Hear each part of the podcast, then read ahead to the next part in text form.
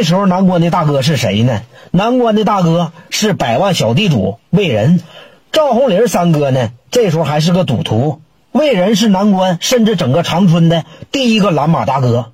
因为那个年代呢，江湖人也没什么挣钱的路子，就那几个玩蓝马、开赌场，要不就是给那个大型娱乐场所看场子。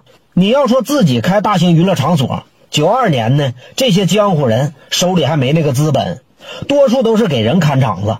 再一个就是卖粉条子，但是只有小混子、小地痞去干，真正的大哥不屑于干这个。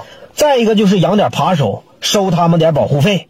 再有，就像袁刚那样的收点商户的保护费，就这些。来米最快的、最挣钱的，还得是玩蓝马。当时南关呢，最大的赌场就是为人开的。赵三赵红林呢，当时只是个赌徒，哎，没事总在那个为人的局上玩。刚开始的时候，赵三哥呢没钱，上不去场。他有几个好兄弟，当时有刘奎样、夏金城这些人出资呢，说那个三哥你去玩去吧，跟他们干。因为这赵三呢，他基本上是十赌九赢，输的时候非常少。他从小就愿意研究这玩意儿，因为这个呢还上过大学，为了掌握更高的技术，特意去南方学过。所以说这些人呢敢拿钱让他去玩，在魏人的局上基本上是场赢。后来呢，魏人就跟着赵红人商量，说那个赵三儿不行啊，你这么干输的最后那不是我吗？你这么的。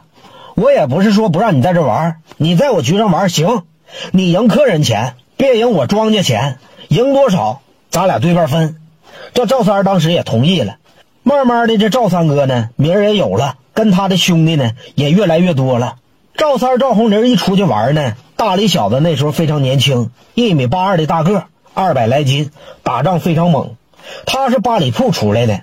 长春当时有三大乱，一个是战前，一个是八里铺，还有一个就是朝阳红旗街。三大乱，大李小子在八里铺是最能打的，曾经在小白桥底下一对十三，后来呢也号称长春的第一猛。当时呢，这大李小子就是三哥赵红林的保镖，三哥在局上玩，大李小子就站在身后给他拎包，还有三哥这几个兄弟。刘奎样、夏金城，包括他的小舅子王志，这些都是狠人